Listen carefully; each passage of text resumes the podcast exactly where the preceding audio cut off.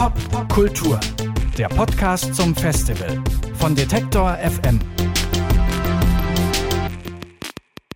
Detektor FM auf dem Popkulturfestival 2018. Wie ihr schon mitbekommen habt, sind wir rausgegangen und heute sitzen wir in einem, ja, ich möchte sagen, containerähnlichen Mini-Studio und sprechen über weitere Themen, die hier bei den äh, Popkultur-Festivaltagen eine große Rolle spielen. Jetzt zum Beispiel soll es gehen tatsächlich um Beyoncé und was Beyoncé auch mit der ganzen Rassendiskussion in den USA beispielsweise zu tun hat. Und da haben wir einen Herrn zu Gast, der sich mit dem Thema sehr gut auskennt. Erik Steinskog heißt er. Er unterrichtet ähm, Kunst und Kultur und ja, Cultural Studies in Kopenhagen, an der Universität in Kopenhagen. Und ich sage erstmal an dieser Stelle Hallo, Erik Steinskog. Hallo. Erik, du unterrichtest, was ich gerade schon erwähnt habe, ähm, an der Universität in Kopenhagen. Und zwar gibt es da einen Bachelor. Könnte man so weit gehen und sagen, dass es sogar ein Bachelor ist, der Beyoncé Studies heißt? Not quite. Uh, it, it sounds good in the media to put it like that. So, so I, I did a class last year uh, called Beyoncé uh, Gender and Race. Uh, and half of the students were writing the BA project, which is the, the biggest project in their BA education. So, so in that sense, they had quite a few study points in, in Beyoncé Studies. Also Erik Steinskog sagt, dass er ähm, natürlich keine Beyoncé Studies in Kopenhagen ja, veranstaltet, aber es ist schon so, dass tatsächlich die Bachelorarbeit sich mit Beyoncé eben beschäftigt hat und das ist natürlich auch ein großer Teil der, der Studienwelt und ähm, sie versuchen einfach neben den klassischen Cultural Studies Themen ähm, eben auch Popkultursachen zu integrieren und Dinge zu integrieren, mit denen sich die Studenten eben auch auseinandersetzen und da Bezüge herzustellen und deswegen ist einfach die Idee da gewesen, sich mit dem Beispiel Beyoncé äh, auseinanderzusetzen und daraus daraus zu lernen. Da vielleicht direkt die Anschlussfrage von mir. Was ist denn an dem Beispiel Beyoncé so besonders? Warum lohnt es sich sozusagen, sich damit auseinanderzusetzen? Well, I think it's fair to say that Beyoncé is probably the greatest pop star in uh, here and now. And it's not that often that the greatest pop star is a black woman. So in that sense, she's she's a very good example. But the other thing is that that I I feel her work and the diversity of her work uh, lends itself very well to raise a lot of questions. What I did in that class and what I mentioned to earlier today in, in my talk here is that if you see Beyonce's videos, performances, try to see all the signs, all the references in the visuals, in the music, in the lyrics if you do that and then you start reading African American feminist theory and you say, okay, what happens if we try to combine this? What can Beyonce teach us about feminism? What can feminism teach us about Beyonce? Then something is happening in that intersection. Most of my students had never read black feminist theory. And then suddenly they started also to question where they come from and what they had learned before. So we got the alternative perspectives. We got to ask, what does it mean to be a black woman from southern states in the US? And how is that influencing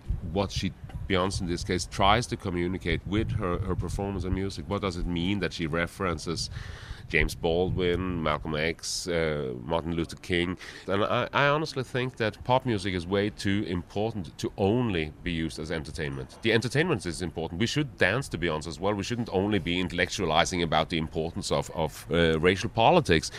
But the fact that it can do both, it can both be opening up for reflections about the life we live and the society we live in and be entertaining at the same time which to be frank we always said about dance music in the classical tradition. I mean we always interpret that as important and zeitgeist and whatnot. And, and i think pop music is doing the same and, and, and beyonce is their way at the top. And when i was teaching I mean, it's also the banality of university life. I needed at least 20 students, so I had to catch 20 students. And I thought, well, Beyonce can probably sell enough. ähm, also ich glaube, Erik hat hier gerade fünf Punkte gemacht und ich versuche die jetzt mal zusammenzufassen. Der erste ist, ähm, Beyoncé ist die größte Popkünstlerin, die es derzeit gibt Und es ist in der Geschichte noch nicht häufig der Fall gewesen, dass die größte Popkünstlerin eine schwarze Frau war. Also das ist erstmal etwas, ähm, das hast du eben als Zeitgeist bezeichnet, äh, was sie ganz interessant macht. Das Zweite ist, wenn man Beyoncé dann in Verbindung bringt mit Feminismus, mit Genderfragen, mit Race-Fragen, dann entstehen so Zwischenräume, von denen man noch gar nicht weiß, was darin passiert. Und diese Zwischenräume auszulöten, das ist so Teil des, ähm, des Seminars, das du gibst. Der dritte Punkt äh, ist, dass viele seiner, seiner Studenten vielleicht feministische Texte gelesen haben, aber noch nie Texte von schwarzen Feministinnen und auf einmal die Frage aufkommt, was ist denn da anders? Was ist deren Background? Was ist deren Geschichte? Ähm, der vierte Punkt ist zu schauen, was sind denn die, ähm, die Dinge, auf die Beyoncé sich bezieht, wenn sie äh, Martin Luther King zitiert oder neu interpretiert, wenn sie Malcolm X mit reinbringt oder die Black Panther-Bewegung mit reinbringt? Was sind die Symbole, die sie anbietet? Und ähm, dann hat er noch ein ganz pragmatisches äh, Argument hervorgebracht, ähm, diesen Beyoncé-Kurs zu gründen. Ein Verkaufsargument. Ein Verkaufsargument. äh, USP, a Unique Selling Point. Äh, er musste 20 Studenten für sein Seminar rankriegen und Beyoncé ist da vielleicht ein ganz gutes Argument. Äh, Chapeau dafür.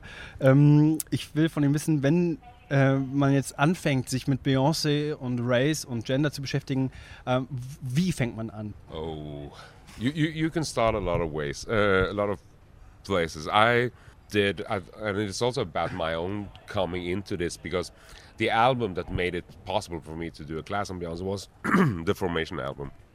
Which I still think is one of the 21st century masterpieces, no matter classical, popular music, whatever. It's a masterpiece. Um, and I would have lo- loved to do the whole class on that, but we needed some background. So, so, so I I went back to a live performance uh, of uh, "If I Were a Boy," where Beyonce in the video is doing this. She's a black policewoman, so sh- and and and there's this thoughts about in the lyrics about the difference about being a man and a woman and cultural expectancies and so on and so forth. And there's a live uh, live uh, performance of it where she she at the point where she sings "I swear I'll be a better man," she does a, cro- a crouch grip, resembling the old Michael Jackson grip, and it's sort of pointing to so many things. What is this body? How how is a male body and a female body understood by the audience? How do what is the relation between lyrics and and uh, the body and the performance? and it opens up a lot of questions. And and so that is one place I, I, started. The other place I started was to see where what kind of stereotypes exist about a black woman how has cultural discourse journalist discourse sociological theory what kind of understanding is going around and how is Beyonce relating to those uh, stereotypes? She's relating to sexual relations about motherhood versus uh, the sedu- seductress and and and a lot of pop music is uses stereotypes all the time because it's an easy way to to communicate quickly with an audience. So the creative use and the creative reinterpretation of stereotypes, I think that is a really really good entry point into it. We simply need to read up to see what kind of cultural references did a black US population grow up with? What kind of TV shows did they saw? What kind of uh, church experience did they have? What kind of everyday life did they have that we don't necessarily recognize? We have to learn as a kind of second or third nature what was everyday life for, for them growing up. And without trying to approach that kind of everyday life, we have too many challenges. So, so it's also about seeing TV, reading books, uh, just simply trying to imagine what could a life be that we didn't live, but that was a lived life with with uh, with other experiences. Also er sagt, er hat angefangen mit dem Song If I Was a Boy und da gibt es das Musikvideo, wo, wo Beyoncé als Polizei, äh, als Polizist quasi, also nicht nur als Polizistin, sondern als männlicher Polizist auftritt.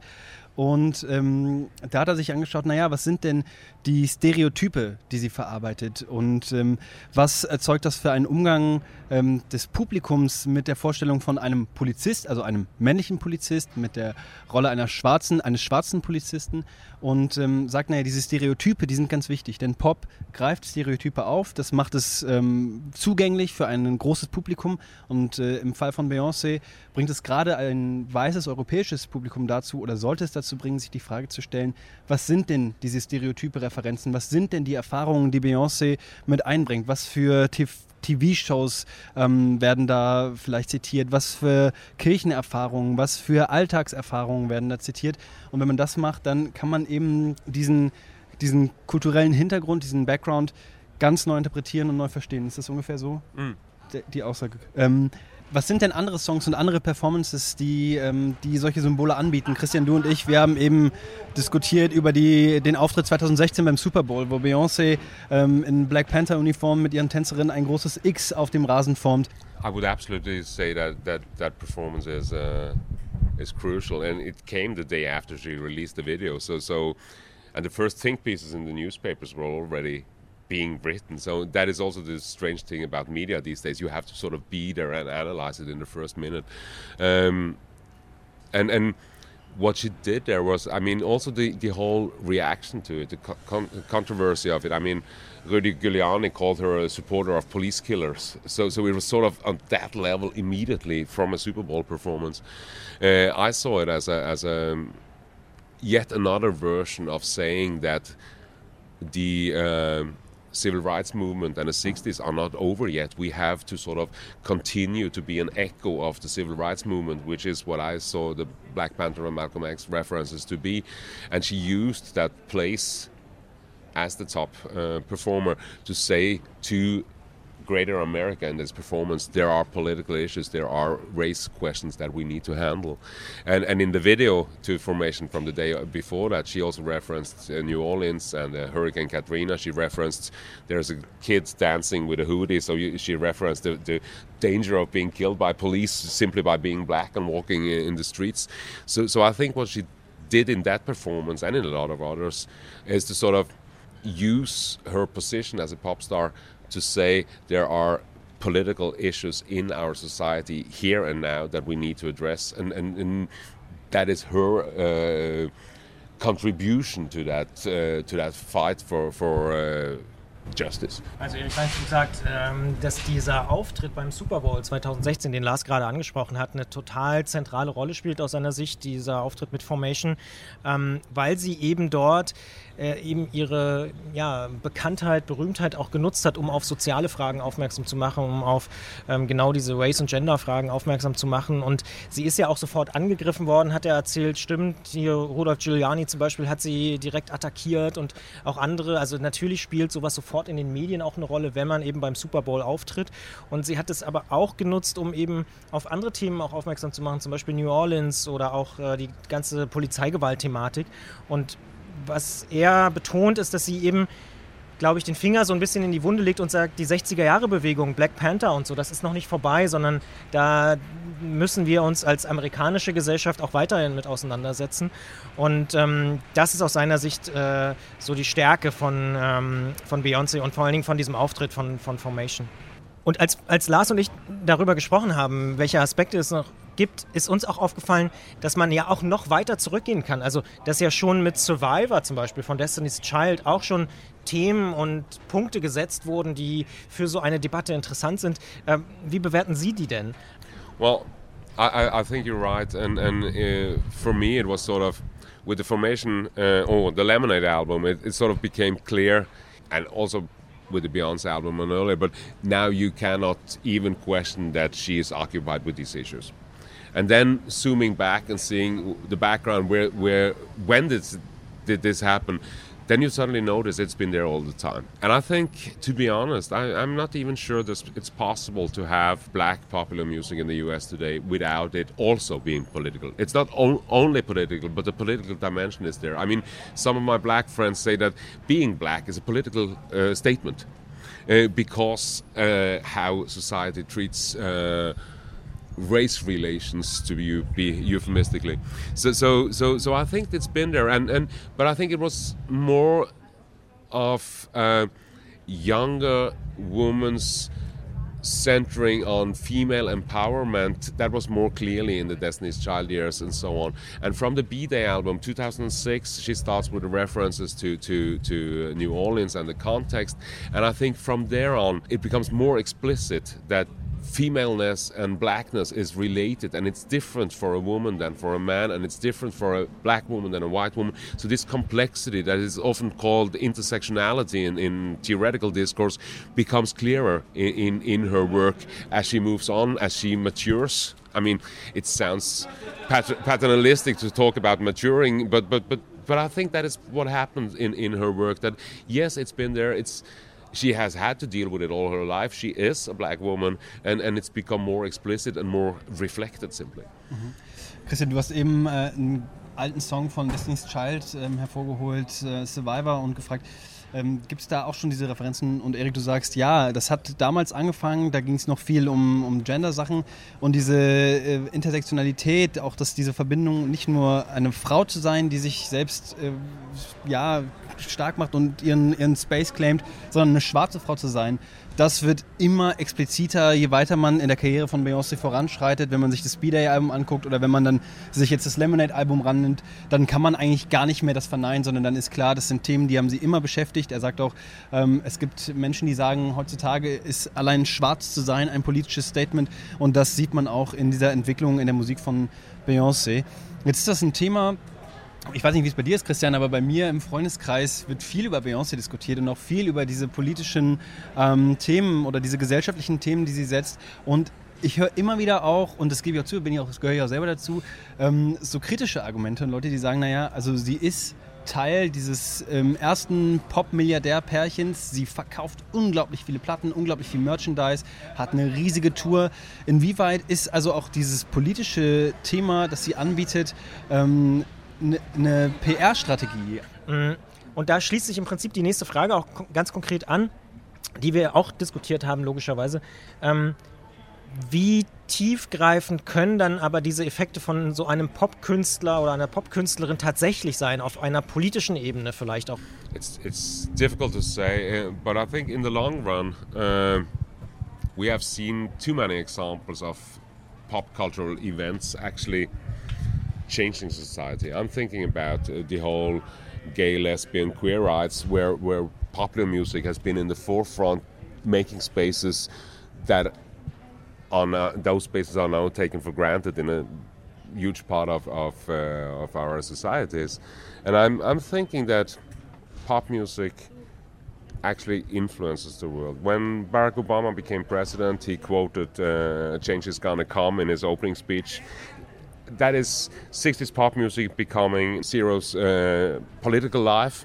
And now things move perhaps even quicker. I, I think uh, it can do it. And I also like to think, and it sounds perhaps too much uh, of a university thing, but I think that people like people working with stuff like me, we, when we enter into the public square and try to say, okay, see here what Beyonce is doing, we can actually help people think about life and relations, political, sexual, gender, race, differently and say that, okay, see here, even the music you dance to engages and challenges you to think about your own place in the world and your own ethics towards other people. And that is part of what popular music is doing, ever so silently, outside of the business, outside of selling records. It's just the kind of creeping into our relations as a, as a kind of subconscious level. Also er sagt, es ist schwer genau auszumachen, wie tief diese, äh, diese Auswirkungen gehen, aber er sagt, naja, also äh, schauen wir uns Obama an, der seine äh, Eröffnungsrede oder seine Antrittsrede eröffnet mit Change is gonna come. Also der wird Popmusik der 60er zu ganz äh, eindeutig zur Politik der 2000er und ähm, das, was in der Gesellschaft passiert, das wird eben im Pop reflektiert. Ähm, und diese, dieser Wandel, der da vollzogen wird, der erreicht uns durch den Pop ähm, quasi in unserem Unterbewusstsein. Wir tanzen zu der Musik, wir setzen uns mit der Musik auseinander und so beschäftigen wir uns auch mit, mit, diesen, mit, diesen, ja, mit diesen Wandlungsprozessen. Und ähm, gerade dann für dich als, als jemand, der auch das in einem akademischen Kontext macht, ähm, kommen da eben, entstehen da eben Fragen, nämlich was, was ist das, was sind das für Dinge, die sich verändern? Und wie verändert sich dadurch durch die Gesellschaft. Erik, vielen Dank, dass du dir die Zeit genommen hast für dieses Interview. Thank you so much for taking your time. Thank you. Pop, Pop Kultur, der Podcast zum Festival von Detektor FM.